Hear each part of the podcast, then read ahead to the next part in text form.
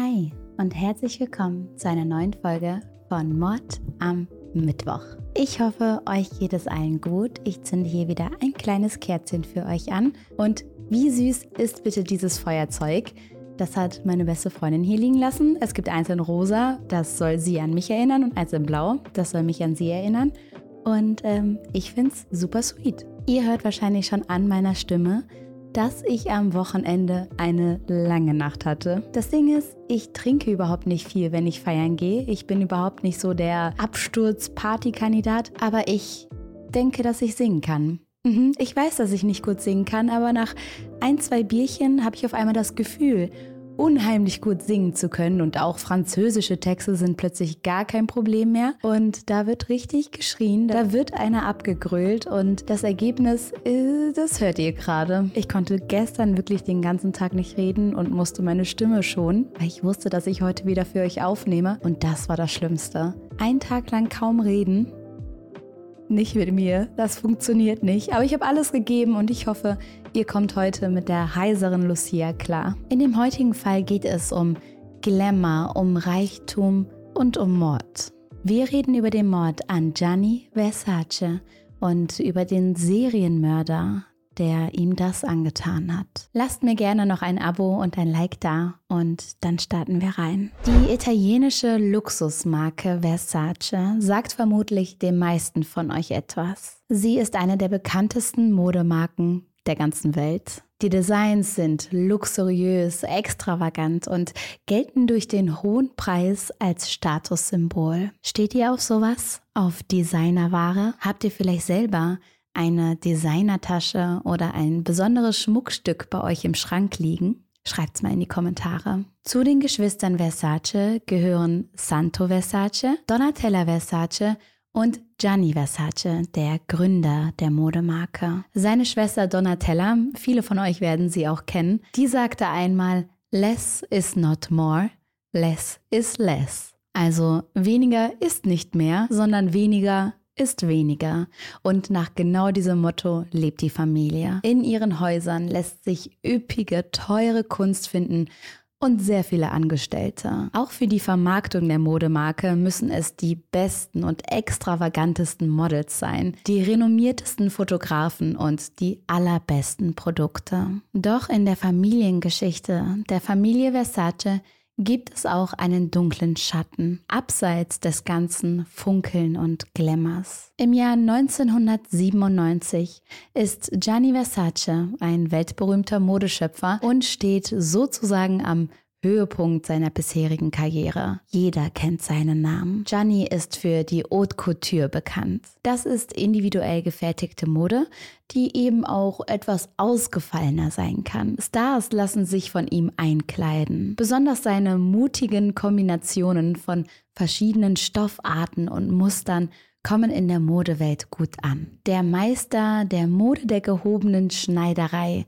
kann Prominente wie Princess Diana, Madonna, Michael Jackson und Elton John zu seinen Kunden und seinen Fans zählen. Sie vertrauen ihm, sie reißen sich um seine Designs, um seine Aufmerksamkeit und es ist eine große Ehre, Versace tragen zu können. Gianni Versace ist in diesem Jahr 50 Jahre alt geworden und in seinem Dreitagebad sowie in seinen Haaren lassen sich die ersten grauen Haare finden. In den letzten Jahren hat er seinen Kampf gegen eine Knochenkrebserkrankung gewonnen. Durch den Stress und die emotionale Belastung ist hier und da noch eine kleine Falte dazugekommen und es hat sich in seinem Alter auch ein kleines Bäuchlein angesetzt. Aber das schadet seinem Auftreten und seinem Charisma kein bisschen.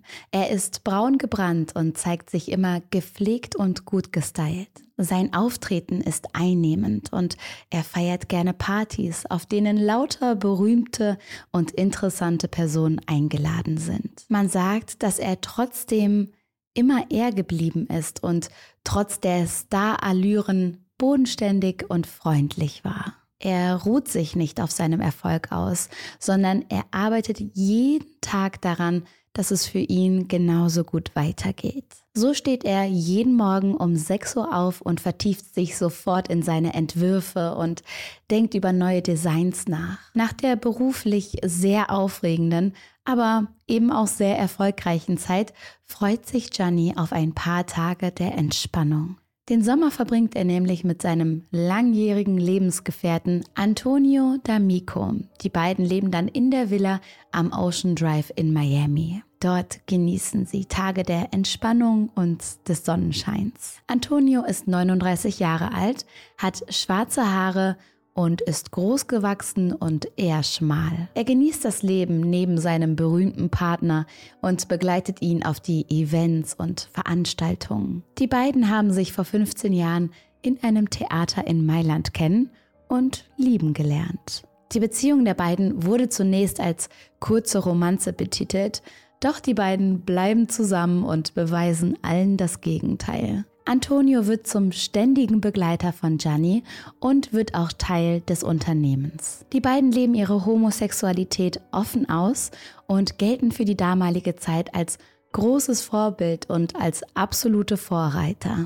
Es ist der Morgen des 15. Juli 1997. Gianni wacht in seiner luxuriösen Villa Casa Casuarina in Miami auf. Er schaut zunächst aus dem Fenster und genießt für einen Augenblick den sonnigen, schönen Sommermorgen. Es weht ein kleiner, lauer Wind und der Tag scheint perfekt zu werden. Er zieht sich an in seinen bevorzugten Farben Grau und Schwarz und macht sich gegen 8 Uhr alleine auf dem Weg zum News Café. Dort kauft er Zeitungen. Das ist einfach sowas wie sein kleines tägliches Ritual, mit dem er in den Tag startet.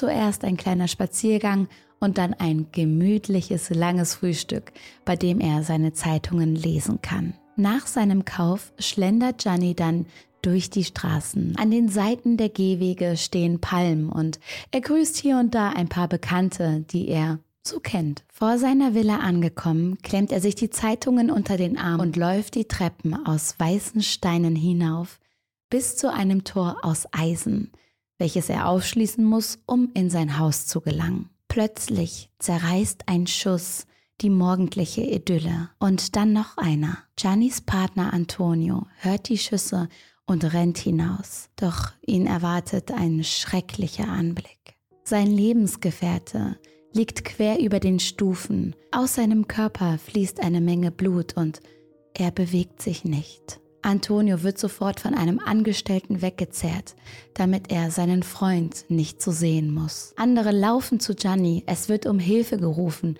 der Notdienst wird alarmiert. Doch jede Hilfe für Gianni Versace kommt zu spät. Er stirbt an diesem Tag auf den Treppen vor seinem Haus. Erschossen von einem Unbekannten auf offener Straße. Am helllichten Tag nach dem Mord belagern innerhalb weniger Augenblicke Reporter, Presse und Fernsehteams die Villa des Designers. Durch die öffentliche Aufmerksamkeit ist der Druck für die Ermittler enorm. Alle haben von diesem grausamen Mord mitbekommen. Ihr müsst euch vorstellen, da wird dieser weltberühmte Mann ermordet und Überall wird berichtet. Natürlich herrscht dann auch Angst vor weiteren Taten. Da gibt's wohl einen Mörder, der auf freiem Fuß ist. Und die Polizei steht vor einem absoluten Rätsel. Wer hat den Modeschöpfer umgebracht? Was war das Motiv? Zunächst bildet sich die Theorie, dass es ein Auftragsmord gewesen sein könnte und dass die Mafia involviert ist. So eine Hinrichtung am helllichten Tag. Das traut sich doch sonst keiner. Diese Annahme kommt auch deswegen auf, weil neben der Leiche eine tote weiße Taube gefunden wird. Ein beliebtes Symbol der Mafia, die tote Tauben beim Morden als Message verwenden. Nach dem Motto, tote Tauben lügen nicht. Doch diese Theorie kann schon wenig später ausgeschlossen werden. Die Taube ist tatsächlich ein zufälliges Opfer. Das Tier wurde ebenfalls von der Pistolenkugel getroffen. Es flog einfach zur falschen Zeit am falschen Ort. Wie sich herausgestellt hat, handelt es sich bei der Waffe um eine halbautomatische Waffe Kaliber 40. Diese hat große Kugeln, die durch den Körper Versaces durchdrangen und ein anderes Objekt treffen konnten, die Taube. Eine Hotline wird eingerichtet und viele Augenzeugen melden sich nach dem Mord bei den Polizeibeamten. Jeder will etwas gesehen haben. 15 Stunden am Tag sind die Leitungen offen und es werden alle Hinweise und Aussagen gesammelt. Ohne Erfolg.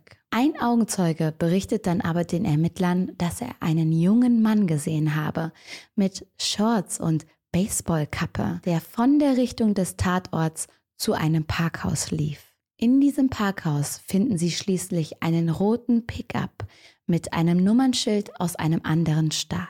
Aufmerksam werden sie auch auf den Wagen, weil neben ihm ein Klamottenhaufen liegt. Durch die Fahrgestellnummer finden die Beamten heraus, dass der Wagen in New Jersey von einem gewissen Andrew Cunnanan geklaut wurde. Zudem steht er unter Verdacht, den Besitzer des Wagens getötet zu haben. Und nicht nur ihn, sondern drei weitere Männer. So bekommt der Mörder von Versace schnell ein Gesicht. Der bereits gesuchte Andrew Cunnanan. Ein 27-jähriger Mann, der auf der Liste des FBIs der zehn meistgesuchten Täter steht. Andrew Philip Cunnanan wurde am 31. August 1969 geboren. Er wuchs mit seinen vier Geschwistern und seiner Mutter auf. Der strenge Vater verließ die Familie schon früh und hinterließ ihnen, vielen Dank dafür, große Schulden. Haut nicht nur ab, sondern lässt auch noch seine Schulden da. Schon damals ist Andrew klar, in Geldnot möchte er sein Leben nicht verbringen. So geht er bereits mit 15 Jahren in Schwulenbars und lernt Männer der High Society kennen. Er ist sehr klug, redegewandt, hat gute Manieren und ist höflich. Die Leute lieben Andrew. Zudem hat er eine charmante Art, mit denen er andere Leute und vor allem Männer in der Bar von sich überzeugen kann. Ich weiß nicht, ob ihr das von eurer Schule kennt, aber manchmal werden ja so Titel vergeben wie Wer ist der größte Komiker? Wer ist der Klassenclown?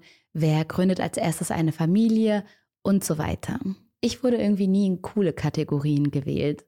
Ich habe immer nur die Quatschkategorien bekommen. Naja, Andrew wird zu seinen Mitschülern zu der Person most likely not to be forgotten, also zu der Person, die in Erinnerung bleiben wird, gewählt. Eine Person, die man so schnell nicht vergessen wird oder die vielleicht auch berühmt wird. Ich finde, das zeigt hier schon mal ganz krass, dass er auch als Heranwachsender schon sehr charismatisch war und die Menschen von sich überzeugen konnte. Es dauert zwar eine Weile, bis Andrew seine Homosexualität akzeptieren kann, doch als junger Erwachsener kann er sich dann so annehmen, wie er ist. Er steht gerne im Mittelpunkt, hat ein einnehmendes und strahlendes Lächeln und er liebt Partys. Andrew lebt in San Diego in Kalifornien und ist am liebsten in seiner Lieblingsbar Flix unterwegs. Dort prahlt er oft vor seinen Freunden mit seinen neuen Bekanntschaften zu berühmten Persönlichkeiten. Er erzählt, wenn er auf Partys oder auf einem Event war, wen er als letztes wieder gesehen und kennengelernt hat. Hier und da flunkert er hin und wieder mal und macht seine Geschichten etwas größer und spannender, als sie eigentlich waren. Außerdem lügt er, was seine Vergangenheit und sein Leben angeht. Er denkt sich häufig neue Identitäten und Geschichten aus, macht sich selbst etwas interessanter. So baut er den Schein auf, selber wohlhabend zu sein und selbst zu der Elite und zu den Reichen und Schönen zu gehören. Die Realität sieht aber ganz anders aus. Andrew Cunnanan sucht sich meist reiche Männer aus, Liebhaber, die ihn finanzieren. Hat er gerade mal keinen Freund, arbeitet er als Callboy. Der junge, gut aussehende Mann hat meist ältere Männer als Kunden. Reiche, ältere Männer. Andrew erfindet sich immer wieder neu und träumt von einem guten Leben mit viel Geld und Luxus. Und durch diese Arbeit und durch diese Männer kann er sich genau diesen Luxus zumindest teilweise leisten. Sein aufgebautes Kartenhaus fängt aber an, in sich zusammenzufallen, als sein damaliger Freund die Beziehung beendet. Seine Wohnung, das Geld, der Luxus, all das fällt für Andrew dadurch weg. Auch viele seiner Kunden sollen ihn durch jüngere Callboys ersetzt haben. Andrew ist zunehmend enttäuscht. Seinen Lebensstil kann er so nicht aufrechterhalten. Das Leben, von dem er geträumt hat, scheint zu bröckeln. Geldnot entsteht und neben dem Beruf als Callboy soll er angefangen haben zu dealen.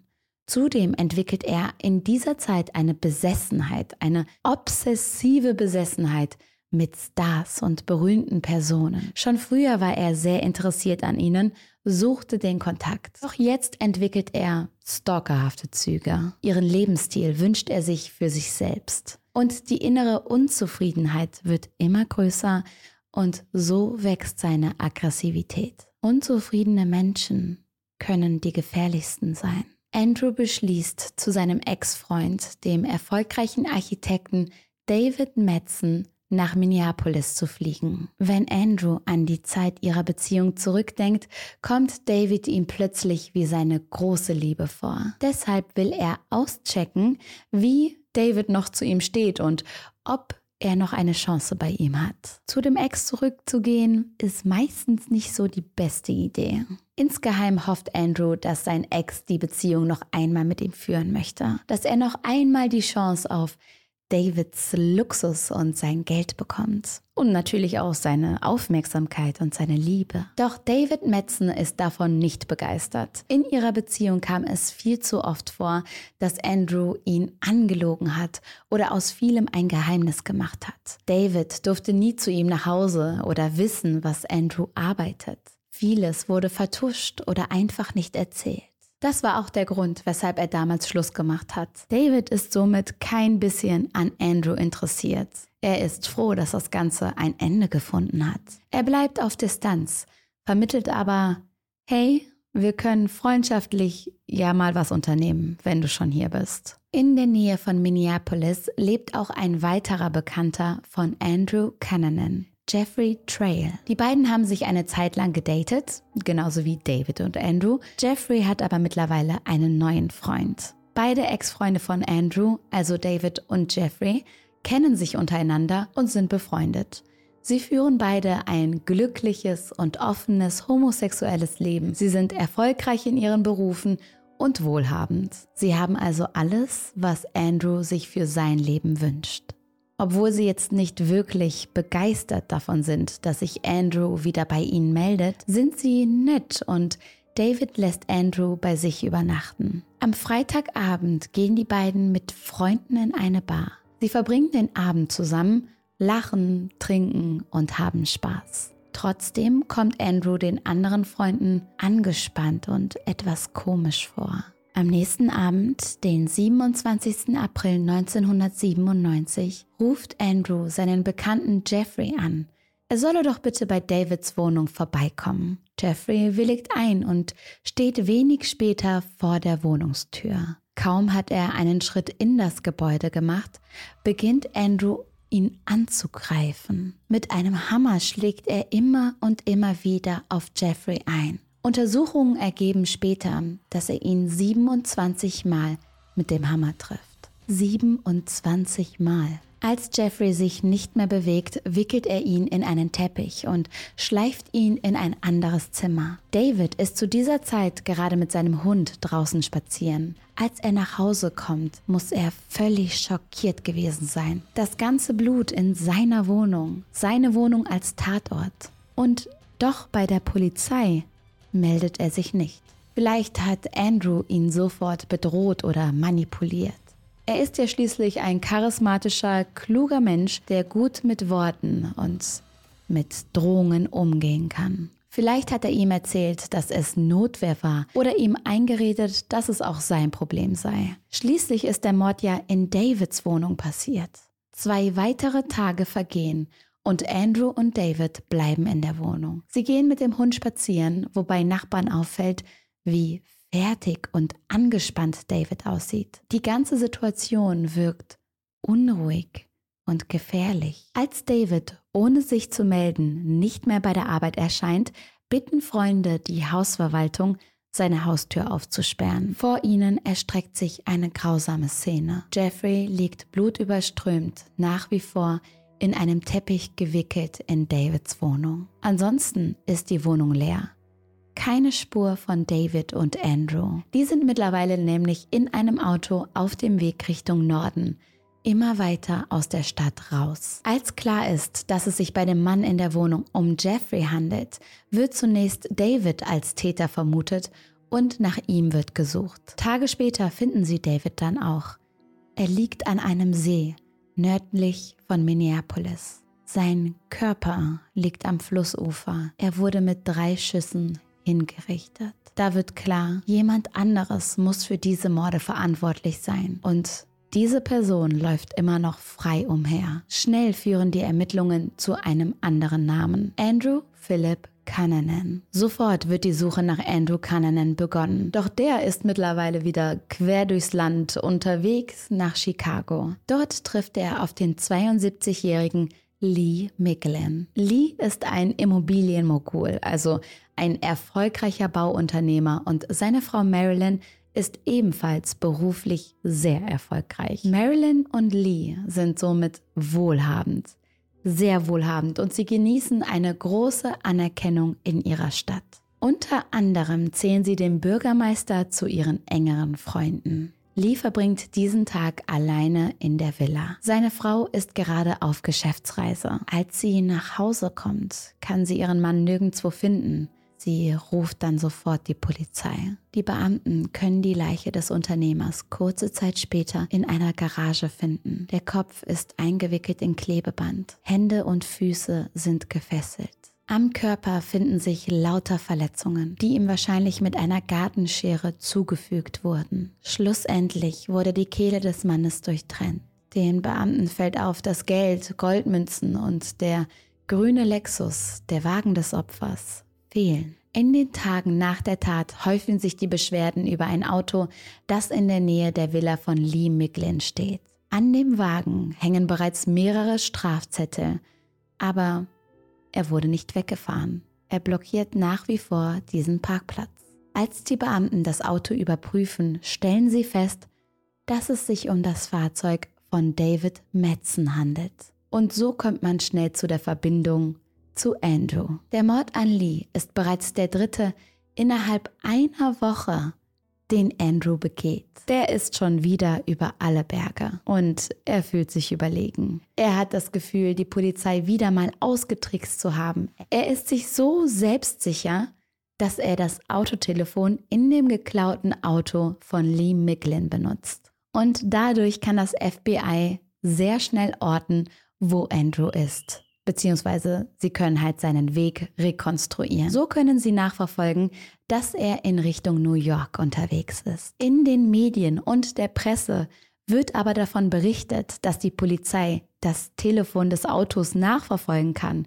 Und Andrew hört das. Deswegen ist es so wichtig, dass manche Informationen eben nicht an die Öffentlichkeit geraten. Denn Andrew zerstört nun das Autotelefon. Für die Beamten ist damit auch dieser Vorteil zerstört. Andrew ist somit wieder alleine auf der Flucht und ihm ist klar, dass er sich ein neues Auto besorgen muss. Am 9. Mai fährt er dann mit dem Lexus, also mit dem Auto von Lee, zu einem Friedhof von New Jersey. Dort sieht er den Friedhofswächter William Reese in seinem Wächterhaus sitzen. William hat noch etwas Papierkram zu erledigen und ist tief in seine Arbeit vertieft. Da klopft es plötzlich an seine Tür. Als er seine Tür öffnet, steht Andrew vor ihm und bedroht ihn mit seiner Waffe. Er fordert Williams Autoschlüssel. Sobald der Mann ihm die Schlüssel übergibt, erschießt er ihn. Andrew erschießt William, einen vollkommen fremden Mann willkürlich in seinem Wächterhaus und das obwohl dieser bereit war, ihm sein Auto zu überlassen. Am Tatort findet man schnell dann das Auto von Lee, welches Andrew da stehen lassen hat und so ist den Beamten klar, William wurde ebenfalls von Andrew getötet. Andrew flieht weiter. Für ihn geht es jetzt nach Florida, wo er zwei Monate lang lebt. Es stellt sich natürlich die Frage, wie er es geschafft hat, bis nach Miami zu kommen, eine riesige Stadt und das obwohl nach ihm gesucht wurde, intensiv gesucht wurde. Er war America's Top Wanted. Aber er bleibt bis zu seinem Zielort immer in Bewegung. Er überschreitet auch immer wieder Staatsgrenzen und das erschwert die Arbeit der Ermittler. Trotz der großen Suche der Polizei versteckt sich Andrew überhaupt nicht. Er läuft durch die Straßen und lebt sein bestes Leben, als wäre nichts passiert. Er geht essen, er wohnt in einem Hotel, er bezahlt die Rechnungen mit seinem geklauten Geld von Lee Miglin. Als ein Ladenbesitzer ihn einmal erkennt und die Polizei ruft, ist Andrew schon längst weg, als die Beamten eintreffen. Andrew lebt also schon mehrere Wochen vor dem Mord in der gleichen Stadt, in der auch Gianni Versace lebt. Vermutlich verfolgt er Versace an seinem Todestag von dem Café bis zu seinem Zuhause. Ob es Zufall war, dass er ihn sah oder ob es seine berechnende Absicht gewesen ist, ihn zu ermorden, das weiß man nicht. Als Versace vor dem Tor nach seinem Schlüssel sucht, erkennt Andrew seine Chance. Langsam nähert er sich seinem Opfer und schießt ihm aus nächster Nähe in den Kopf. Und dann noch einmal. Anschließend rennt Andrew zu seinem Wagen, wechselt seine Kleidung und wirft sie auf dem Boden neben das Fahrzeug. Am 23. Juli, eine Woche nach diesem schrecklichen Mord, findet im Mailänder Dom die Beerdigung von Gianni Versace statt. Prominente und berühmte Persönlichkeiten aus aller Welt reisen an, um dem Designer die letzte Ehre zu erweisen. An diesem Tag kommt einem Wachmann bei einem Routinerundgang eine der Yachten im Hafen seltsam vor. Die Tür der Yacht ist nicht abgeschlossen und es scheint, als wäre jemand auf dem Boot. Der Besitzer ist aber gerade nicht in der Stadt und das weiß dieser Beamte. Er ruft die Polizei sofort an und die umstellen nun die Yacht. Eine Person kann bestätigen, dass es Andrew war, der sich in der letzten Zeit auf der Yacht aufgehalten haben soll. Niemand weiß, ob sich Andrew wirklich dort befindet. Schließlich schießen die Beamten Betäubungsmittel in das Boot und stürmen es dann. Im Bett finden sie einen Mann. Es ist Andrew. Er ist tot. Schnell ist klar, dass er Selbstmord begangen hat. Ein großes Rätsel bleibt zurück. Warum hat er diese Morde begangen. Es gibt viele Theorien, dass Andrew Cunningham seine Opfer gezielt auswählte. Anscheinend sollen sich Versace und Andrew schon sieben Jahre vor dem Mord in einem schwulen Club kennengelernt und unterhalten haben. Bekannte von Andrew sind sich aber unsicher, ob dieses Treffen wirklich stattgefunden hat oder ob das nur wieder eine von Andrews Geschichten ist. Antonio, der Lebenspartner von Versace, streitet das alles ab. Er sagt, die beiden kannten sich nicht, das seien nur Gerüchte. Außerdem wurde gemunkelt, dass Andrew den Sohn seines dritten Opfers, nämlich Lee Micklin, dass er diesen Sohn kannte. Auch hier streitet die Familie Micklin eine Verbindung ab und geht von einer zufälligen Begegnung von Andrew und seinem Opfer aus. Außerdem bleibt die Frage, wieso David Metzen nach dem Mord an Jeffrey Trail nicht die Polizei rief. Warum er noch zwei weitere Tage lang mit Andrew in dieser Wohnung wohnte. Mit der Leiche von Jeffrey im Nebenzimmer. Was sich zwischen den beiden Männern in der Zeit abspielte, das bleibt wohl ungeklärt. Genauso wie die Frage, wie konnte Andrew zu so einem brutalen Mörder werden, der innerhalb kürzester Zeit so vielen Männern das Leben nahm. Andrew eiferte seinem persönlichen Lebenswunsch nach, berühmt zu werden und wohlhabend zu sein. Er wollte zur High Society gehören und tatsächlich kam er durch sein Auftreten und sein Charisma diesem Traum immer näher. Doch als er viel von dem Luxus durch die Beendigung seiner Beziehung mit Davids verliert, wird er auf den Boden der Tatsachen zurückgeholt. Er arbeitet als Callboy und als Drogendealer und er ist weit davon entfernt, zu den Schönen und Reichen zu gehören. Seine Opfer haben all das, was sich Andrew immer gewünscht hat. David Metzen und Jeffrey Trail sowie Gianni Versace leben ihre Homosexualität offen aus und sind erfolgreich in ihrem Beruf. Sie bekommen Anerkennung und Money. Und auch Lee Miglin genießt sein hohes Ansehen und führt ein luxuriöses Leben. All das hätte Andrew sich für sich selbst gewünscht. William Rees ist hierbei anscheinend wirklich nur ein zufälliges Opfer auf einem Rachefeldzug, den Andrew vermutlich durch seine angestaute Unzufriedenheit begonnen hat. Die Polizei ist Andrew seit dem zweiten Mord auf den Fersen. Trotzdem können sie ihn nicht sofort fassen. Er ist klug, benimmt sich unauffällig, kann in der Masse untergehen und ist von sich und seiner Überlegenheit den Beamten gegenüber absolut überzeugt. Und ich glaube, das ist wirklich seine Geheimwaffe gewesen. Dieses Ego, diese Selbstsicherheit. Durch den Selbstmord lassen sich die genauen Vorgänge und Pläne von Andrew nur schwer rekonstruieren. Man konnte ihn ja nie befragen. So bleibt ein genaues Motiv ungeklärt. Und das wird wohl immer so bleiben. So oder so ist vollkommen unverständlich, wie aus dem charmanten, jungen Mann ein solcher Täter werden konnte. Seine Mitschüler waren in der Schule davon überzeugt, dass er nicht in Vergessenheit geraten wird, vielleicht sogar Großes erreicht. Keiner rechnete damit, durch was ihr Schulkamerad berühmt werden würde. Ihr wisst, häufig können wir in unseren Fällen in der Kindheit erste Anzeichen entdecken oder mehr oder weniger eine Erklärung für die Entwicklung eines Menschen finden, der später mal schreckliche Taten verübt. Ich glaube, genau das ist es, was diesen Fall so unbegreiflich macht. Die ewige Frage, warum? Es ist nicht nachvollziehbar, wie viel Wut sich in Andrew anstauen konnte, wie unzufrieden er gewesen sein muss, dass das Ganze in einer Reihe von Morden endet. Es scheint ja, als sei er beliebt gewesen, als habe er Freunde und Bekanntschaften gehabt, ein soziales Leben geführt. Aber der Neid auf berühmte Personen, wohlhabende Menschen und die Enttäuschung über sein eigenes Leben brachten ihn wohl zu diesem persönlichen Rachefeldzug. Unschuldige Menschen, die nichts für seinen Lebensweg konnten, mussten deshalb sterben. Ihr Lieben, so endet der heutige Fall. Ich hoffe, es geht euch gut. Ich bin sehr gespannt, was ihr zu all dem denkt. Schreibt mir eure Gedanken, eure Wünsche und Vorschläge gerne in die Kommentare und wir sehen uns beim nächsten Mal. Tschüss.